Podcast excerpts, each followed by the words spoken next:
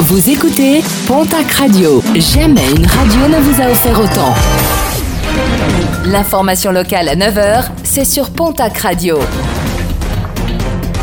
Bonjour Jean-Marc Courage-Sénac. Bonjour à toutes et à tous. Dernièrement relâchée dans les Pyrénées, l'ours Claverina ne cesse de faire parler d'elle de l'autre côté des Pyrénées. Moins de 15 jours après une première attaque à Ustaros, le gouvernement de Navarre suspecte Claverina de deux autres attaques d'ovins survenues la semaine dernière.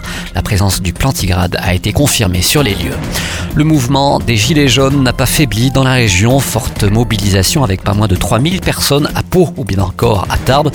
Près de 1000 personnes à Lannemezan, 400 à Hoche et toujours des rassemblement du côté des entrées des péages d'autoroute. Imposant cortège également samedi à Pau pour dénoncer les violences faites aux femmes. Plusieurs centaines de personnes ont défilé, plus de 500. Des manifestants qui réclament une politique publique ambitieuse de prévention. Ils demandent aussi une formation systématique des professionnels qui accueillent les victimes. Retour à la normale sur la ligne Pau-Bayonne. Vendredi matin, un wagon transportant du ballast s'est renversé sur une voie en gare de Puyo. En attendant les réparations de la voie, un service de bus a été mis en place pour desservir les gares entre Puyo et Bayonne.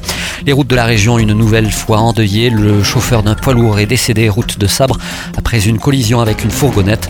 Une enquête a été ouverte pour déterminer les circonstances exactes de ce drame. En sport rugby, la dixième journée de top 14, défaite de la section paloise qui recevait au hameau le stade toulousain. Score final 13 à 15, Bordeaux-Bègle s'impose sur Toulon 36 à 25 en basket Jeep Elite. À noter la victoire de l'élan Bernay qui recevait le quatrième du championnat. Chalon, victoire de Polak Orthez 101 à 96. En nationale masculine 1, le match entre l'Union Tarblour de Pyrénées et le Centre fédéral BB n'a pas pu se tenir. Les joueurs parisiens n'ayant pas pu prendre l'avion. En Ligue féminine, défaite du TGB à Charleville-Mézières 94 à 69 et de Basketland à Lyon 89 à 66. Et puis en football, championnat national, victoire du Pau FC à Laval 2 à 0. En National 2, victoire de Mont-de-Marsan sur les Herbiers 3 buts à 2. En National 3, défaite de Tarbes chez la réserve Montpellier-Rennes 4 buts à 1.